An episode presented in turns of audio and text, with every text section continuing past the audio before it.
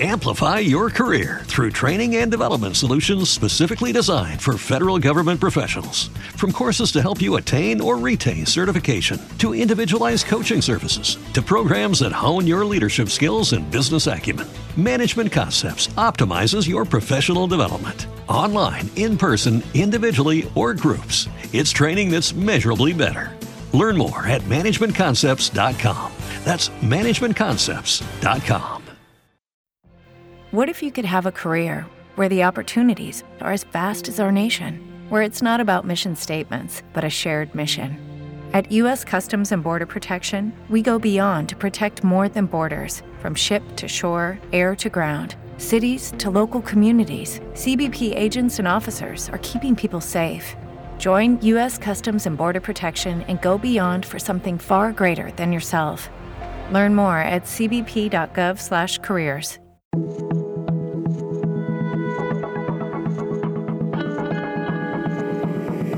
Este es un podcast. Acorde.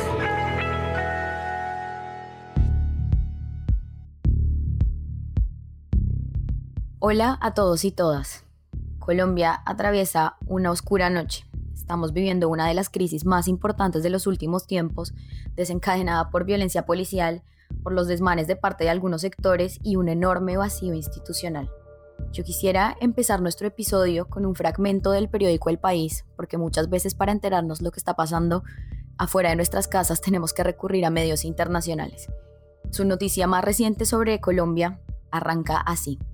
El sonido de Colombia es el del temor y la incertidumbre. En las calles de algunas ciudades se escuchan disparos que retumban en la oscuridad, hay carreras y hay gritos. Tenemos varias personas muertas, tenemos varios heridos y tenemos muchas preguntas en el medio. ¿Qué fue lo que desencadenó todo esto? ¿Quiénes son los actores principales? ¿Cómo llegamos hasta acá? Y para poder hacer como una genealogía y poder hacer la arqueología de todo, todo lo que está pasando, creo que tenemos que remitirnos al inicio. El 15 de abril se presentó el proyecto de reforma tributaria en el Congreso de la mano del entonces ministro de Hacienda Alberto Carrasquilla. Esta reforma generó inquietudes, generó varias preguntas y también llevó a que se convocara una primera jornada de paro nacional el viernes pasado. Hay muchas preguntas de qué tan acertado fue presentar este proyecto y por qué este desencadenó esta tormenta perfecta. El sábado, nuestro presidente Iván Duque decidió militarizar las calles, luego se cayó el proyecto de reforma tributaria y se empezó a tramitar otro, y entre comillas, este otro va a evitar la incertidumbre financiera renunció Carrasquilla y casi al mismo tiempo asumió otro ministro de Hacienda. El Comité del Paro convocó a nuevas jornadas, también presentó un manifiesto de seis puntos, dentro de los cuales se encuentra una renta básica universal, educación gratuita y el retiro del proyecto de ley 010 de salud. Es muy complejo entender todo lo que está pasando y creo que es necesario contextualizar y abrir el debate, por eso tenemos este panel especial para este episodio. Nos acompaña Jacqueline Castillo, que es representante de la Organización de Madres de Falsos Positivos de Soacha y Bogotá, Sergio Guzmán, analista político, director de Colombia Risk y profesor de la Universidad del Externado, Jorge Forero, que es nuestro director de paz, economista con una maestría en política y becario Fulbright en el Institute of Peace. Tenemos a Julio César León, miembro de nuestra dirección de educación, y rector de investigación en la Universidad Agustiniana, es profesor, investigador y consultor, nos acompaña Andrés Aguilera, que es nuestro director de seguimiento a los Objetivos de Desarrollo Sostenible. Él es asesor regional de la Comisión Asesora de Teletrabajo en el Ministerio TIC, es investigador y también director programático de la Fundación Amor por Bogotá. Y por último nos acompaña María del Pilar López Uribe. Ella es doctora en Desarrollo Económico por el London School of Economics, es economista, historiadora en la Universidad de los Andes, es profesora e investigadora.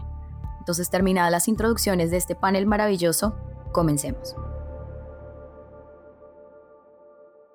Se cumple casi una semana desde el inicio del paro y de la escalada de violencia en nuestro país. Los reportes dejan más de 20 muertos, más de 800 heridos. Anoche escuchamos reportes de que 15 CAEs fueron quemados con los policías adentro y somos testigos de la indolencia de los medios de comunicación que reportan los desmanes, el vandalismo y los retrasos en alguna entrega de productos alimenticios, pero no mucho más que eso. Tenemos dirigentes que niegan la brutalidad policial, que se aferran a los discursos monolíticos de izquierda y de derecha y vemos cómo en una sociedad mediatizada los manifestantes tienen que transmitir todo lo que está pasando por medio de las redes sociales. El presidente llamó a una mesa de diálogo nacional, pero esto, bueno, surge y abre muchas aristas y preguntas. Entonces quisiera darle la palabra a nuestro primer invitado, Jorge Forero para que nos cuente un poco su perspectiva y análisis de la situación. Jorge, ¿qué opinas tú y cómo ves todo el asunto? Buenos días, Carolina, o buenas tardes, buenas noches a quienes nos escuchan. Un gusto estar en este podcast, un gusto que está atravesado por unos sentimientos de profunda tristeza por la grave situación en la que está el país. Mencionabas algunas cifras y quiero recoger las que la ONG Temblores ha venido documentando de la grave crisis humanitaria de derechos humanos, social y política que vive el país. Hasta las 8 de la mañana del día 4 de mayo de ayer se registraban las siguientes cifras. 1.443 casos de violencia policial, 216 víctimas de violencia física por parte de la policía, 31 víctimas de violencia homicida por parte de la policía. Y estos son nombres, son familias concretas, son jóvenes en su mayoría, más de 22 en Cali, en la ciudad de Cali y alrededores. 814 detenciones arbitrarias en contra de los manifestantes, 239 intervenciones violentas por parte de la fuerza pública, 21 víctimas de agresiones en sus ojos, una práctica que se vio muy utilizada también en Chile, en las recientes protestas de Chile, porque tenemos que entender que estas protestas que se dan en la región, que se dan en el vecindario, pues también tienen que ver con las de Colombia y es de un hartazgo también de los gobiernos que históricamente han estado en el poder y que efectivamente son los jóvenes los que han salido a decir estamos cansados y queremos profundizar la democracia. 77 casos de disparos de arma de fuego por parte de la policía y las imágenes sobran sobre esa situación tan dramática del uso de las armas prohibidas constitucionalmente, legalmente y prohibidas más en, las manifestaciones sociales y en la protesta social que está amparada en la Constitución Nacional. Diez víctimas finalmente de violencia sexual por parte de la fuerza pública en unos aberrantes datos que hablan del dramático momento en el que estamos. A esto se suma un capitán de la policía eh, que fue también asesinado en la ciudad de Soacha en los inicios del paro, y las imágenes que veíamos eh, eh, ayer de la violencia desbordada en contra de la policía y de los CAI, que son estas unidades que están en los barrios en, Bogotá y en otras ciudades del país, que se explican como se explicaron en el pasado paro y con la muerte de Ordóñez, este señor estudiante también, joven, que vivía en, en Engativá, en Villas del Dorado, esa violencia demarcada eh, de una población civil cansada en contra de sus instituciones. Y ahí vemos un grave problema de legitimidad institucional que ha tenido este gobierno, que se le suma lo de la pandemia, que efectivamente va a hacer que cualquier gobierno en el mundo o la mayoría de ellos estén supremamente deslegitimados. Aunque este eh, gobierno eh, hemos avisorado que no ha logrado tampoco administrar siquiera efectivamente los problemas asociados a la pandemia. Y de ahí también otra de las causas estructurales de este conflicto. ¿Quiénes son los que salen a la calle? Y aquí creo que si bien es un momento de profunda tristeza, yo he tenido unos días realmente tristes eh, viendo y siguiendo la situación de esto, veo muchos de los colegas, también colegas del centro, permanentemente reportando sobre esta situación y reportando que no pueden dormir básicamente porque la situación en las noches se volvió de caracteres infernales con esta violencia desatada por el Estado tan dramática. Pero ¿quiénes salen? Y aquí es donde hay espacios para la esperanza en medio de todo esto. Con el acuerdo de paz de 2016, es claro que en Colombia arranca una defensa por salir de la narrativa y las prácticas de la guerra en Colombia. Aún con la pérdida del plebiscito, las movilizaciones grandes que existieron en el país fueron alrededor de defender el sueño de paz, el sueño de la implementación de un acuerdo que costó mucho, de 60 años de guerra de un acuerdo, pero también empezó a mostrar unas nuevas ciudadanías capaces de salir a defender su derecho a vivir en paz en Colombia, de la construcción de una democracia mucho más fortalecida, sobre todo liderado por jóvenes, una generación, hemos llamado una generación de paz, liderada por los jóvenes, pero que impulsa también a los viejos, a los niños, a las madres, a todos los sectores, a las diversidades sexuales y demás que tiene el país. Entonces, esa, esa gran capacidad de movilización empezó a manifestarse eh, recurrentemente en la historia política reciente del país. Vemos un ejemplo de eso, las grandes movilizaciones del 2016, por supuesto, a favor de la paz, luego vinieron las del paro del 2019, que ya se registraban desde las del paro agrario del 2013, y vemos una sociedad entonces colombiana que ha empezado a salir a manifestar su inconformismo a las calles como un escenario normal de la democracia. Recordemos que los derechos humanos se han conquistado a partir de este tipo de movilizaciones. Hoy tenemos una jornada laboral de ocho horas, nos recordaban hace poco los mártires del primero de mayo en 1800 y punta ya en Chicago, que fueron quienes dieron su vida para poder tener ocho horas de trabajo. También recordamos a las mártires del 8 de marzo, mujeres también que se enfrentaron a la Cotton USA en los Estados Unidos para poder tener derechos diferenciados para las mujeres. Y ha sido entonces la movilización social, históricamente, no hablamos de Colombia, sino en el mundo, lo que ha logrado también afirmar más y mejores derechos. Entonces,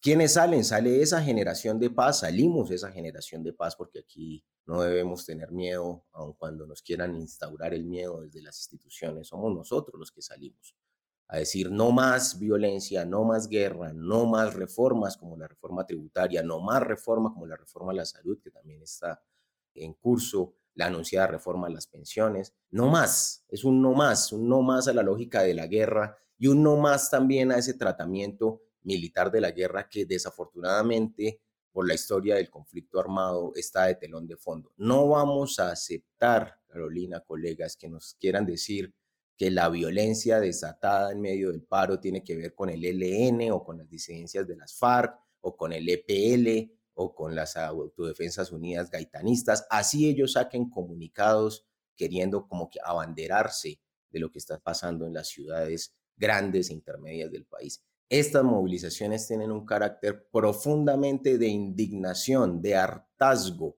con un gobierno eh, nacional que viene y que tiene una historia reciente política en el país de más de 20 años en el poder, lo que significó el, uribismo, ocho años del uribismo, el primer periodo del expresidente Santos, que también estuvo marcado grandemente por la política del uribismo, si bien después hubo demarcaciones, y ahorita este otro gobierno del, presidente Duque, que realmente eh, llevó al hartazgo a la sociedad colombiana y para bien de la sociedad colombiana llevó a un despertar de las mayorías que hoy ya no están dispuestos solamente a que si renunció Carrasquilla o se quitó la reforma tributaria, los temas queden así. Hay un profundo dolor. Yo estoy en Boyacá y en Boyacá bastantes han sido las velatones. Ayer había una velatón de unos mil, mil doscientos jóvenes llorando, sufriendo, poniendo unas velas por los otros jóvenes que han sido asesinados en estas eh, manifestaciones que apenas vienen de, de, una semana, del 28 de abril a hoy y ya llevan más de 31 muertos y todas estas agresiones y violaciones a los derechos humanos. La comunidad internacional está alertadísima.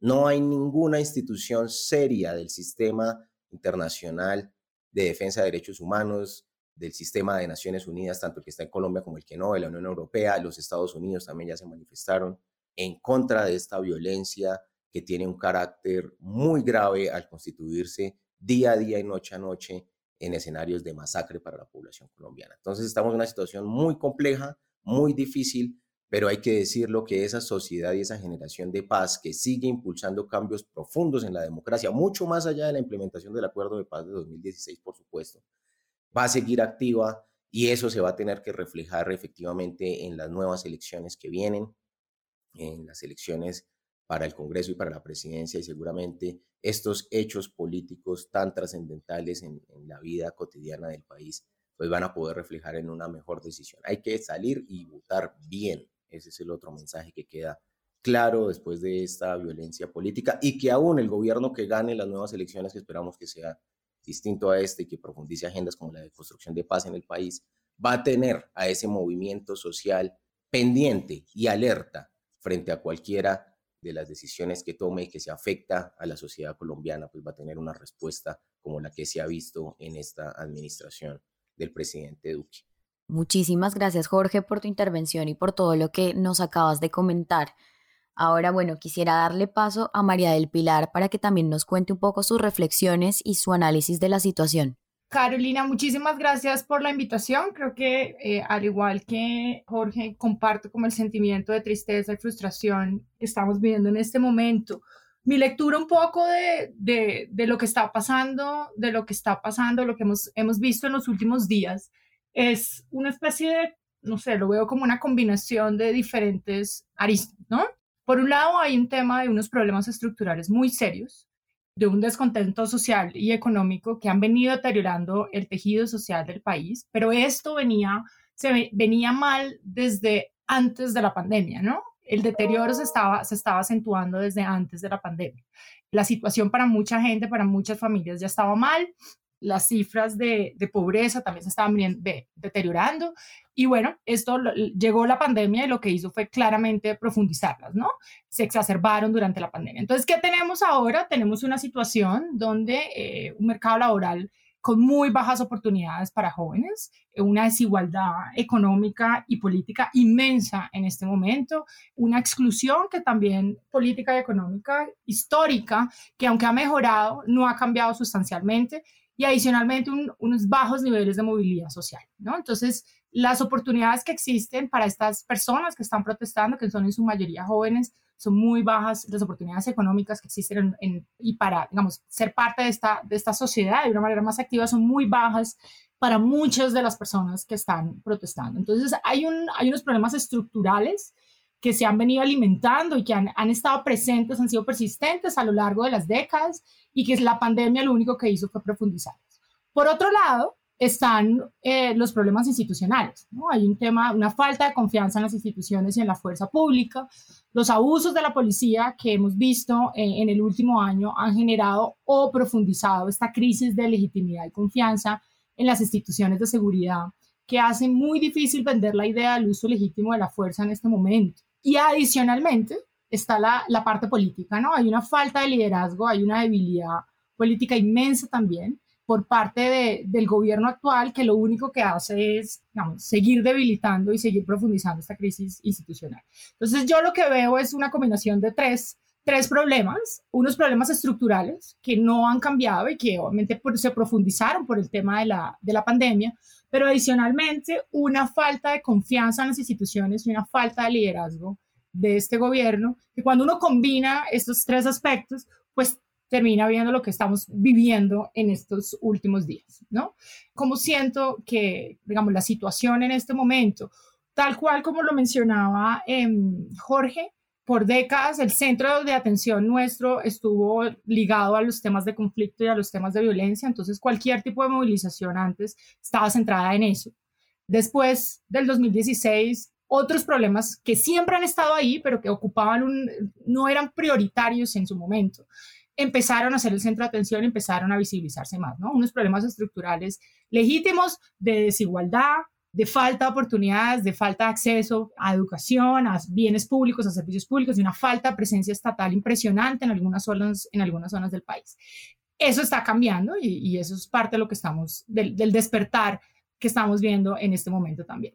Ahora, por otro lado, creo que el gobierno también, dentro de su misma falta de liderazgo, de poderse sentar con todas las partes, de bajar esa exclusión tan inmensa que históricamente hemos vivido, eh, se ha sumado un tema de mala comunicación y de desinformación inmensa, ¿no? En particular con el tema de la reforma tributaria.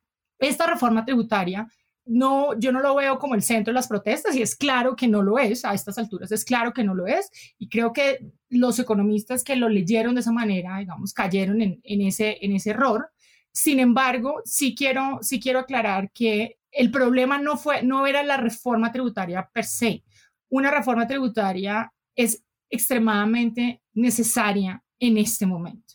Pero el problema del gobierno con respecto a este tema fue, uno, la pésima comunicación para transmitir lo que esta reforma estaba buscando, que era una reforma en principio, vamos, que apuntaba a una buena, a una redistribución del ingreso, pero el gobierno no supo transmitir eso, o sea, volver el programa de ingreso solidario un programa permanente ya es un factor importante de redistribución, pero el gobierno Vamos, no se enfocó en eso, en los mensajes que daba al público y claramente falló.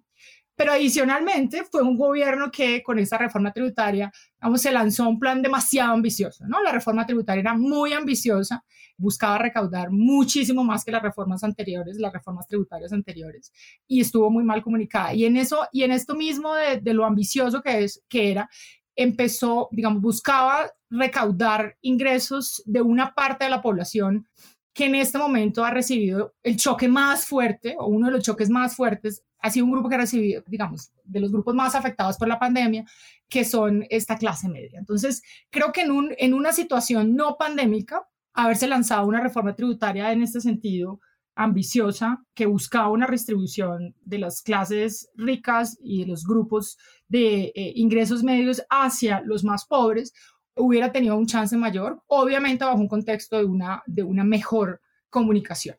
Ahora, con respecto a el paro como tal y al pliego de peticiones del Comité del Paro, después de verlo, pues hay unos temas que tienen, que hay unas propuestas que tienen bastante sentido, pero hay otras que, que no le veo mucha claridad y que el mismo, el mismo pliego de peticiones no es claro y al tener tan poca claridad, pues hace que también lo que se está pidiendo pierda credibilidad, porque es básicamente un imposible, ¿no? Entre esos está lo de la renta básica de mínimo, un salario mínimo mensual. Esto, digamos, es un poco confuso porque primero no aclara si es por persona o por hogar, no aclara para quiénes tampoco. Y segundo, el costo de pedir esto, si uno solamente se enfoca en los hogares pobres, ya es cerca del 7% del PIB, que eso es básicamente casi tres veces más de lo que esta reforma tributaria extremadamente ambiciosa buscaba recoger, ¿no? Adicionalmente, pedir una renta básica de un ingreso mínimo, mínimo de un, salario mínimo también es bastante problemático desde lo que se sabe, desde lo que hay evidencia. La renta básica garantizada se apoya y es buena porque da una, una especie de poder de negociación para conseguir un mejor, mejor trabajo, aumenta este poder de negociación para conseguir un mejor trabajo o negociar mejor un salario. Pero al mismo tiempo, al, al pedir una renta básica de un salario mínimo, también genera, puede generar desincentivos importantes al trabajo, que es lo que no se busca con una renta básica, por ejemplo, garantizada, menor, que es un poco lo que ha manejado el gobierno, el gobierno hasta ahora. Y finalmente está el otro tema, que es el tema de, no, de no volver a la, a la alternancia, que es una cosa que no se logra entender en estos momentos, porque parte de los que no apoyan volver a la alternancia eh, se basan en temas de seguridad, de bioseguridad, en riesgos, digamos, por el riesgo, riesgos claros que pueden haber por la pandemia, pero al mismo tiempo estos últimos días, con todo el derecho que existe a la protesta, eh, son personas que han participado en estas aglomeraciones. Entonces, el daño que pueden estar haciendo al reclamar esto es un poco, digamos, es profundo y además es contradictorio, ¿no? Y finalmente está el tema cómo financiar esto en los pliegos de peticiones. La verdad es que la manera como sugieren es también un poco extraña, como sugieren financiar esto, porque Sugieren financiarlo con emisión del Banco de la República, con el uso de reservas internacionales por parte del banco, que esto desde cualquier punto de vista, digamos, no es sostenible. No, no es sostenible. Las consecuencias de, financiar un gasto que puede ser permanente con emisión pueden ser nefastas en dos sentidos. Por un lado, obviamente, la credibilidad del banco se pierde y esto hace que digamos, se cierren muchos mercados afuera que nosotros necesitamos que estén abiertos porque en este momento necesitamos, necesitamos pedir plata prestada a estos, digamos, inversionistas que están afuera y financiar eh, gasto con emisiones es una, es una pésima señal porque es una señal de que realmente, digamos, no tenemos otras opciones, no hay otras, no hay otras fuentes de, de recursos que se pueden usar para financiar el gasto. Y adicionalmente, esto también al cerrar, digamos, estos mercados va a hacer que endeudarse sea más difícil y adicionalmente más costoso. Y ahí terminamos perdiendo absolutamente todo. Por otro lado, pues está también claro el tema de, la, de los efectos que esto en el muy corto plazo no se pueden ver, pero en el mediano y largo plazo pueden tener sobre el tema de la de inflación y un aumento en el nivel general de precios. Que de lo que sí tenemos certeza es que cuando esto ocurre, los más afectados terminan siendo eh, los hogares de menores ingresos. Entonces, las consecuencias de buscar una, una financiación de, de, este gasto que en muchos casos está sustentado y, y, es válido a través de emisión y a través de reservas internacionales, eh, me parece que, pues, que no tiene muchísimo sentido. Nosotros necesitamos entender que financiar un gasto que ha venido creciendo a un ritmo más rápido que los ingresos requiere medidas drásticas digamos, en la, en la, pandemia hemos tenido un gasto, dicho, antes de la pandemia el gasto estaba creciendo más que los ingresos y en la, durante la pandemia el gasto adicionalmente creció, ¿no? El, el, porque hay, había unos, unas necesidades que no se podían, que no, no daban espera. El tema de programas como ingreso solidario, programas de vacunación, bueno, la, el, en fin, todo este tipo de cosas. Pero el problema es que este gasto adicional y este ritmo de gasto mayor a los ingresos, pues se ha venido financiando con deuda y hay unos gastos que tenemos que pagar hoy y que sencillamente no tenemos cómo pagarlos. Entonces el déficit se ha profundizado, ha aumentado y la forma como hemos venido pagando este gasto es, pidiendo prestado. Pero los que nos están prestando en este momento están viendo que estamos pagando, pagando estos préstamos, endeudándonos más, ¿no? Entonces pagamos la deuda hoy pidiendo prestado y eso quiere decir que mañana tendremos que volver a pedir prestado para pagar la deuda de ayer y suplir el gasto y así, y así vamos haciendo. Entonces, esto requiere, digamos, una reforma muy importante porque el gasto permanente, como por ejemplo es lo que se busca con programas de ingreso solidario, que no van a ser temporales, no se pueden financiar con deudas, se tienen que financiar con ingresos permanentes. Y pues eso requiere obviamente reformas tributarias estructurales y muy, muy importantes. Obviamente buscando siempre eh, un sistema tributario más progresivo, dado el muy regresivo y poco eficiente que tenemos. Y esto obviamente va, a hacer que, va a generar que algunos sectores que han estado desde la comodidad pagando menos impuestos de los que deberían, se tengan que meter la mano y, y tengan que empezar a pagar, a pagar más pagar más. Y acá también me refiero a ese 1, 1%, al 0.01% que, que se ha tocado muy, muy poco en las reformas tributarias anteriores. Y finalmente cerrar con, con el tema de la violencia que me tiene un poco como aturdida entender que la violencia desde ningún, desde ningún lado nunca va a ser la solución, que históricamente la violencia no ha sido la solución a nuestros problemas, sino que por el contrario ha terminado empoderando a los más poderosos y ha terminado profundizando unas desigualdades que nos han llevado a la situación en la que estamos hoy. Colombia, uno de los países más desiguales del mundo en términos de ingreso y el país más desigual del mundo en términos de desigualdad de tierras. Amplify your career through training and development solutions specifically designed for federal government professionals. From courses to help you attain or retain certification, to individualized coaching services, to programs that hone your leadership skills and business acumen, Management Concepts optimizes your professional development. Online, in person, individually, or groups, it's training that's measurably better. Learn more at managementconcepts.com. That's managementconcepts.com. What if you could have a career where the opportunities are as vast as our nation, where it's not about mission statements, but a shared mission? At U.S. Customs and Border Protection, we go beyond to protect more than borders from ship to shore, air to ground. Cities to local communities, CBP agents and officers are keeping people safe. Join U.S. Customs and Border Protection and go beyond for something far greater than yourself. Learn more at cbp.gov/careers. la violencia no ha sido lo que nos ha llevado a grandes transformaciones en el país y a los grandes cambios. Entonces, esa nunca va a ser la solución. Bueno, muchísimas gracias, María del Pilar, por tu intervención.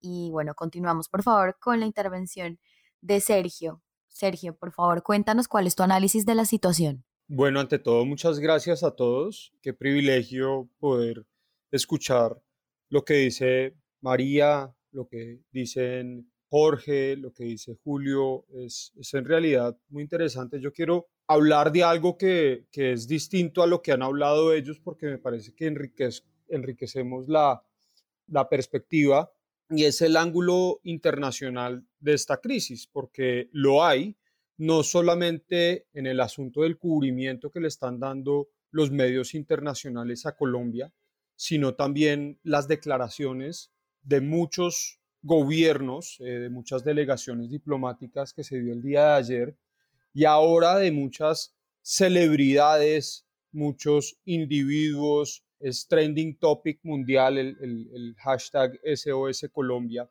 y me parece que esto tiene unos entornos que sería importante analizar.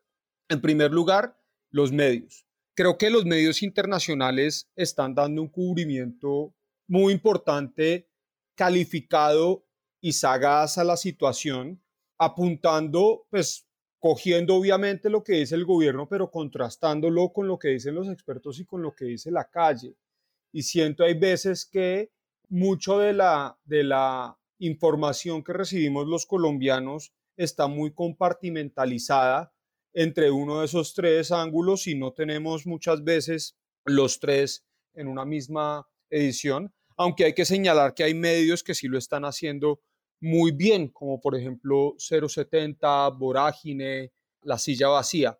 Pero este cubrimiento internacional que han tenido los paros ha sido lo que ha desatado una reacción y una ola de indignación internacional, porque Deutsche Welle, el New York Times, Der Spiegel esta mañana, obviamente Al Jazeera, BBC Mundo, han empezado a tomar esto y ya se lo están proyectando a una audiencia de influenciadores, de gobiernos y de decisores internacionales en el mundo del negocios y eso no es para menos.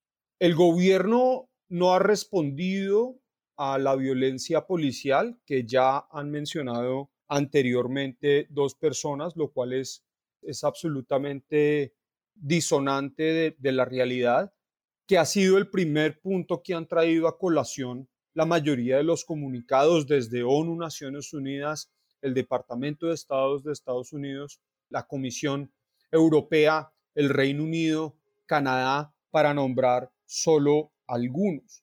Arrancan con las víctimas, arrancan con la, el rechazo a la violencia policial y el rechazo a la violencia en general. Esto no es un, un, both sides, dicen, pero sí se encuentra que el gobierno y las autoridades tienen una responsabilidad de mantener la prudencia, de, ejercitar, el, de ejercitar el restraint, el tener más cadencia de lo que está sucediendo. Y eso me parece que ha sido una cosa que al gobierno le ha afectado profundamente. Hoy están citadas todas las delegaciones diplomáticas a la Cancillería, porque obviamente la narrativa que el gobierno ha tratado de liderar es que acá hay unos insurgentes, que acá hay unas condiciones de emergencia, que acá hay grupos vandálicos organizados que están tratando de hacer una estrategia de desabastecimiento y que esto, digamos, hace parte de una, de una revolución mucho más grande que, que esto. Hay, hay, hay, ciertos términos y teorías de conspiración atadas a esto. Pero lo que la comunidad internacional con sus comunicados está sugiriendo es que no creen nada de esto. Van al grano y dicen como acá hay una responsabilidad del gobierno y la violencia policial debe parar.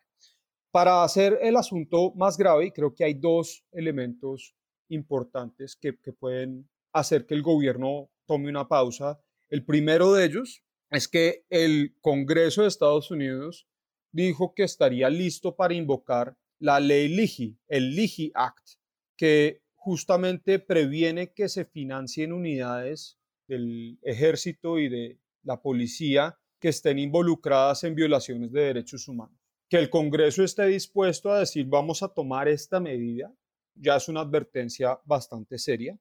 Y hay que recordar que algunos tratados de libre comercio que tiene Colombia han tenido ciertas condiciones sobre el SMAD, en particular el Tratado de Libre Comercio entre Colombia y Canadá. Dice que anualmente el gobierno colombiano tiene que brindar un informe sobre el SMAD y sobre cómo ha venido reformando el SMAT para detener la violencia policial.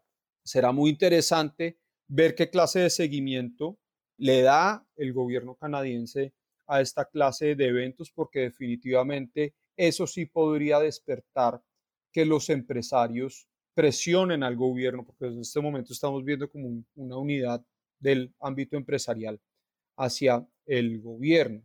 El otro punto ya es el de la cultura pop, porque el gobierno si una cosa ha querido hacer es, promover este, esta chabacanería de Duque, esta forma de economía naranja y tal, y que todos los artistas, cantantes y celebridades a nivel mundial estén poniendo a Colombia en la agenda. Es un evento tremendamente hiriente para la imagen que el gobierno ha buscado cultivar, particularmente la imagen humanitaria que el gobierno ha querido cultivar con sus actitudes hacia Venezuela, con sus actitudes hacia los migrantes, porque justamente esto genera ya una narrativa que es muy difícil de borrar a nivel internacional sobre la represión que el gobierno está haciendo sobre los manifestantes. Esto, por supuesto, debido al cubrimiento que hacen los medios internacionales, debido al cubrimiento que están haciendo las personas en la calle y los videos que están repartiendo. Y eso por las redes sociales ha venido despegando como un polvorín y ya incluso celebridades como Kim Kardashian que no se meten en absolutamente nada o Justin Bieber que tiene 170 millones de seguidores están hablando de Colombia. Y eso no es obviamente lo que el gobierno tenía como su línea conductora de la economía naranja. Entonces yo siento que aquí hay un, un, gobierno débil, hay un gobierno que está perdiendo el control de la narrativa y es un gobierno que internacionalmente está empezando a sentir una presión enorme para dialogar, para desescalar. Y eso, digamos, también sugiere que el gobierno, los, los pasos que tome de ahora en adelante, pues van a, van a tener que considerar ese ángulo. Quiero escuchar lo que dicen los demás, estoy muy interesado en sus puntos de vista y pues nuevamente agradecer al centro por tenerme acá. Muchísimas gracias, Sergio, por todos tus comentarios y por todos tus aportes y también por darnos como, bueno, este lado más internacional de, de lo que está pasando en este momento en Colombia. Continuamos, por favor, con la intervención de Andrés, también un poco para analizar desde su perspectiva qué está pasando en el país. Gracias, Carolina. Un cordial saludo a quienes participan y siguen este podcast de Al Centro.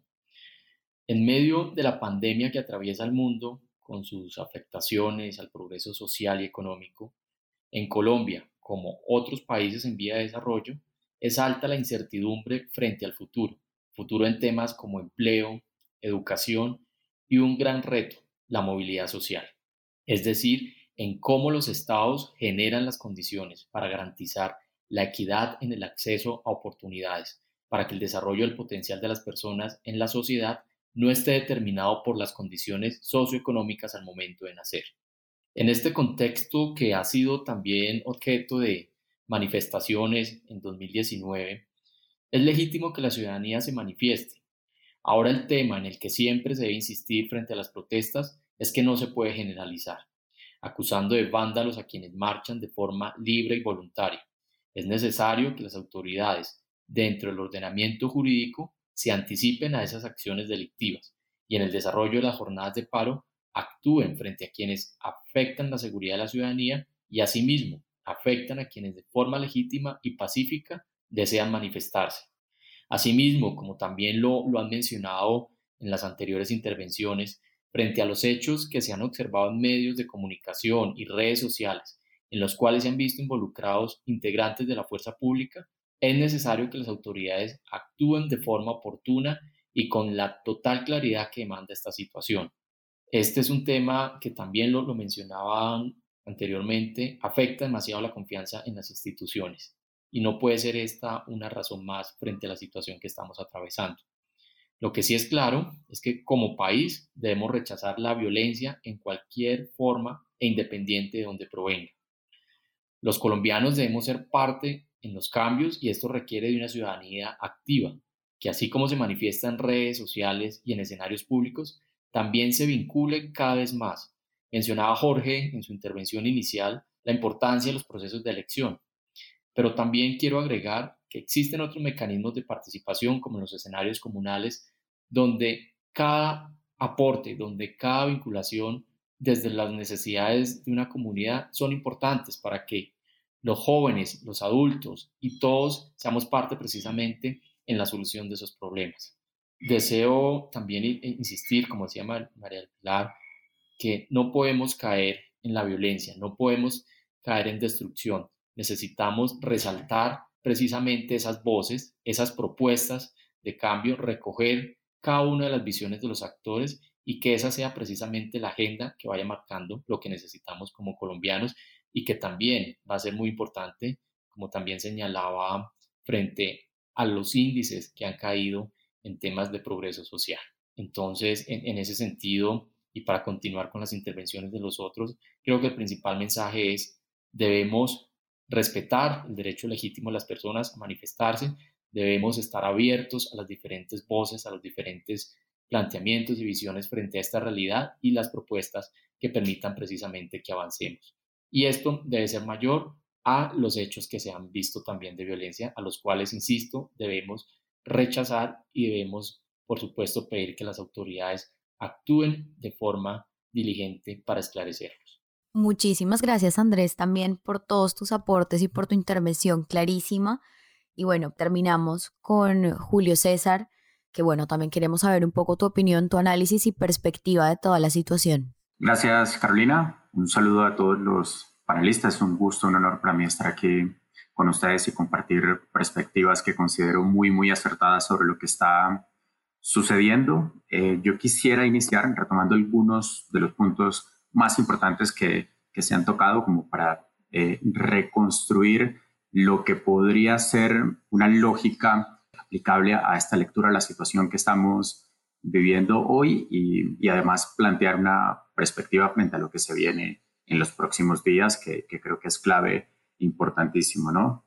Estoy totalmente de acuerdo en que em, la situación actual viene de, una historia compleja que ha tenido el país, en la cual hay unas grandes dificultades estructurales que impiden enormemente la movilidad social y que seguramente encuentran su explicación en toda la violencia que hemos vivido y que nos ha caracterizado a nosotros. Eh, y en que más allá de la firma de los acuerdos de paz que hubo recientemente, pues eh, todavía quedan algunos rezagos de esta violencia, pero ciertamente hay otros problemas que ahora son un poco más visibles, ¿no? Son problemas más de carácter social, que por supuesto eh, se han profundizado producto de, la pandemia. Si hoy tenemos personas que viven una, una sensación de incertidumbre y desasosiego, que, que no saben qué puede pasar en el futuro cercano y que realmente la están pasando mal y no encuentran una respuesta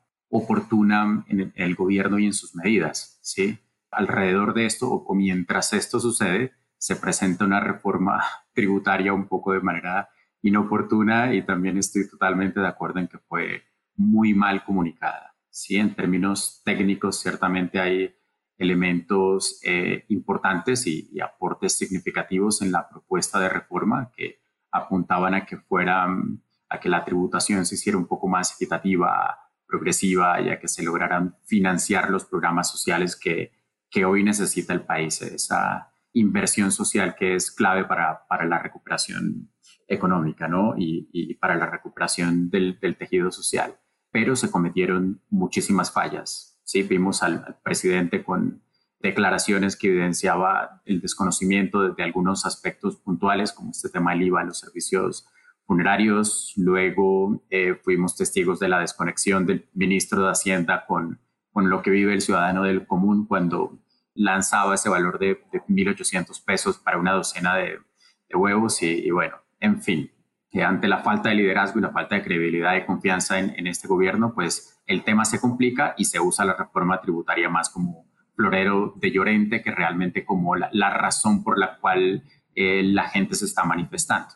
Y por supuesto aparece la, un poco el, vandalismo, pero eh, más importante la represión de los manifestantes, la represión gubernamental. Tenemos ahora los ojos de la comunidad internacional sobre el país y, tal vez por las razones equivocadas. Entonces, realmente es, es, un escenario difícil que vivió anoche un, un capítulo bastante triste, ¿no? un capítulo de, de, violencia exacerbada en, en el cual eh, ya los manifestantes se vieron envueltos en, en situaciones bastante grises, de nuevo represión por parte de la policía, pero ahora también eh, policías que que fueron violentados, eh, más o menos unos 25 CAEs que fueron atacados en, la ciudad de Bogotá y hoy amanecemos con, con, el ambiente un poco tenso, al menos en mi caso, en la zona donde vivo todavía se escuchan helicópteros y aviones sobrevolando y, y afuera en las calles la gente está bastante,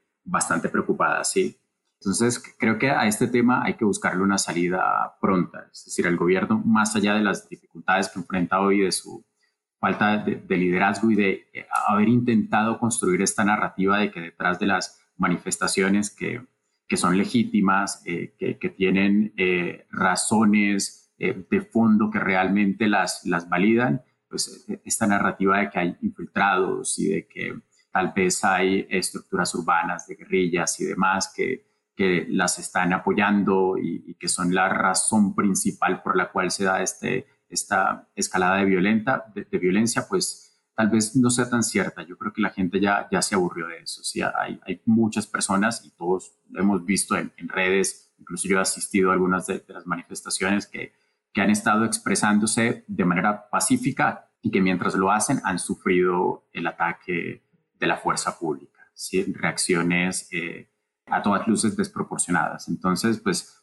esto no puede seguir, más allá de que tal vez pueda haber algunos intereses oscuros y personas que intenten pescar en río revuelto mientras se dan las manifestaciones, pues realmente el, trasfondo del asunto no, no es ese. y escuchar a las personas, eh, reunirse con las organizaciones sociales, con los representantes de la sociedad civil, reunirse con todas las orillas em, eh, políticas em, y con los representantes más importantes de, nuestras instituciones democráticas, eh, tomar decisiones rápidas o al menos asumir posiciones frente a los asuntos de fondo y comunicarlas adecuadamente a la población, creo que haría que se desescale un poco este, este escenario de violencia. Pienso que eso es lo más prioritario para el país hoy, el, desescalamiento. Ya después vendrá el diálogo, la negociación, el encontrar soluciones eh, a, lo que se está pidiendo desde el Comité Nacional de Paro y más importante a lo, a lo que pide la gente, porque también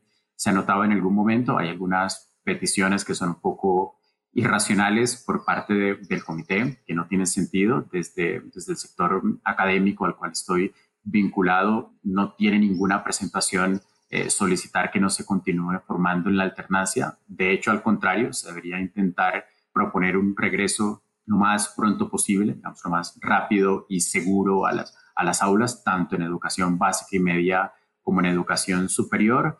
Pero bueno, en fin, hay otros, hay otros puntos dentro de lo que pide el comité y dentro de lo que en general dice la gente en las calles que realmente tienen que atenderse. Si esto es lo prioritario hoy, desescalar la violencia y para esto hay que dar muestras de que realmente hay voluntad por, por, por negociar. ¿sí? Ahora, para cerrar, quisiera dejar algunas cifras que creo que dan cuenta de la legitimidad de lo que reclama la gente.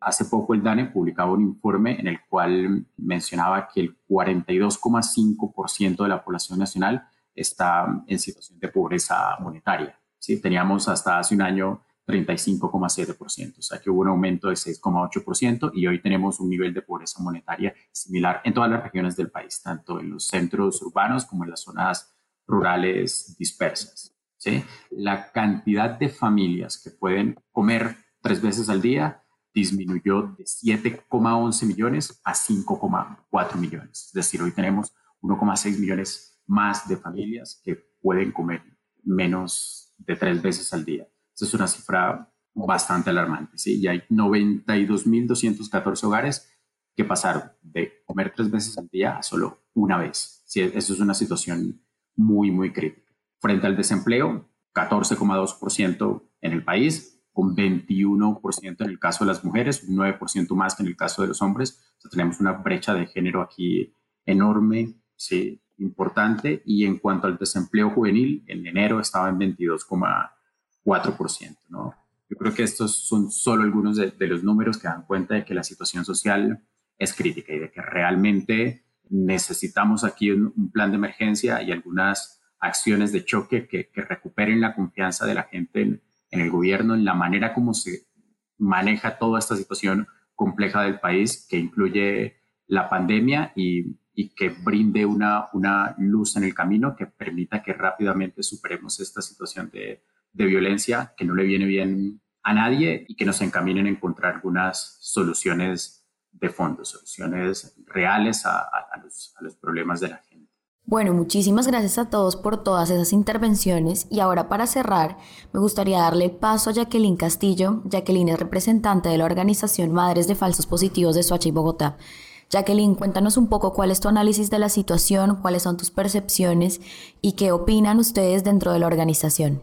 El análisis que nosotras hemos hecho desde el colectivo sobre la situación que hemos vivido en estos últimos ocho días es que los crímenes de Estado se siguen cometiendo, se está violando el derecho de la vida, que es lo más importante, pero nosotras seguiremos aquí firmes en seguir trabajando por el respeto a la vida, por una salud digna, por la educación de nuestros jóvenes, por un mejor futuro para estos jóvenes que se están levantando y que son los que están saliendo a poner el pecho a toda esta situación el pueblo está cansado, el pueblo ha despertado y por eso estamos aquí haciendo estas marchas, haciendo presencia en todos los espacios por una vida digna, por una educación, por una salud.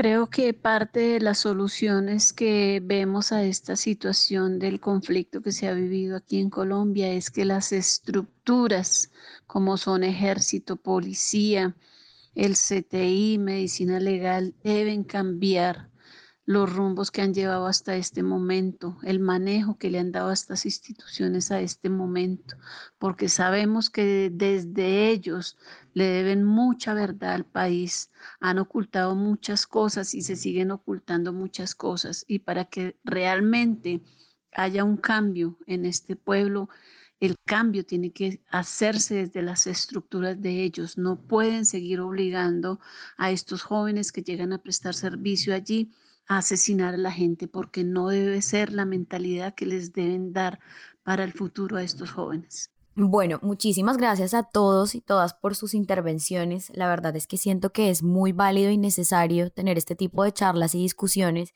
para poder construir puentes y llegar a soluciones, para poder hacer diagnósticos tan necesarios en medio de todo lo que está pasando en nuestro país. Quisiera poder alargar esto, pero bueno, por el tiempo no podemos hacerlo más, así que vamos a cerrar acá. Quisiera darle las gracias a nuestros amigos de Acorde, que pueden encontrar en sus redes sociales como Acorde Podcast. Quiero darle las gracias a todos ustedes, a nuestra audiencia, que siempre está ahí eh, lista para escuchar todos nuestros episodios y por supuesto a todos nuestros invitados que pueden encontrar en redes sociales también. María del Pilar, ¿cómo podemos encontrarte? Eh, mi Twitter es arroba María López Uribe bienvenidos y bienvenidas a seguirme los que les interesan. Perfecto. Julio César. Eh, mi Twitter es jcleonl, va como Julio César León Luque y desde allí pueden llegar a, a cualquiera de mis redes, todas son abiertas. Perfecto. Andrés. Gracias Carolina por esta invitación. En redes sociales estoy como Aguilerc. Perfecto. Jorge. Hola Carolina, muchas gracias. Eh, me pueden buscar como Achioteco en Twitter y mi página es achiotecomunicaciones.wordpress.com. Ahí está gran parte de mi contenido de investigación y académico. Perfecto. Y por último, Sergio. Bueno, muchísimas gracias nuevamente por, por la oportunidad de conversar con ustedes. Me pueden encontrar en Twitter en Sergio Guzmán E y también como arroba Colombia Risk que es la organización para la que trabajo Colombia Risk Analysis. Un placer. Bueno, perfecto, muchísimas gracias. Y recuerden que pueden encontrar este podcast en todas las plataformas, en Spotify, Apple Podcast o en la que prefieran y por supuesto en nuestra página web alcentro.co. No se olviden de dejar sus comentarios en nuestras redes sociales, nos pueden encontrar como Tanque al Centro en Twitter, en Instagram y en Facebook. Y bueno, un abrazo para todos y todas en estos momentos de incertidumbre. Nos vemos en un próximo episodio. Recuerden que Al Centro es una incubadora de ideas sociales y gestación de análisis independiente. Hasta la próxima.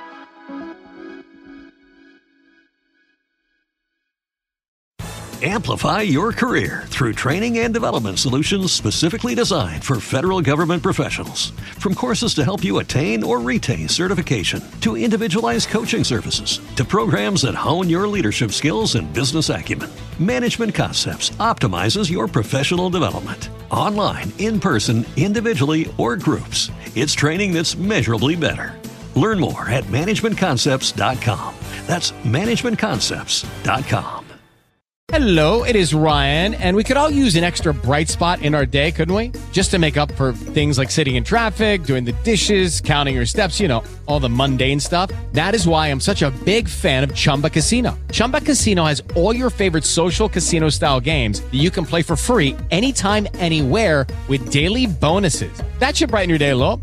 Actually, a lot. So sign up now at chumbacasino.com. That's chumbacasino.com. No purchase necessary. Group. Void were prohibited by law. See terms and conditions. 18 plus.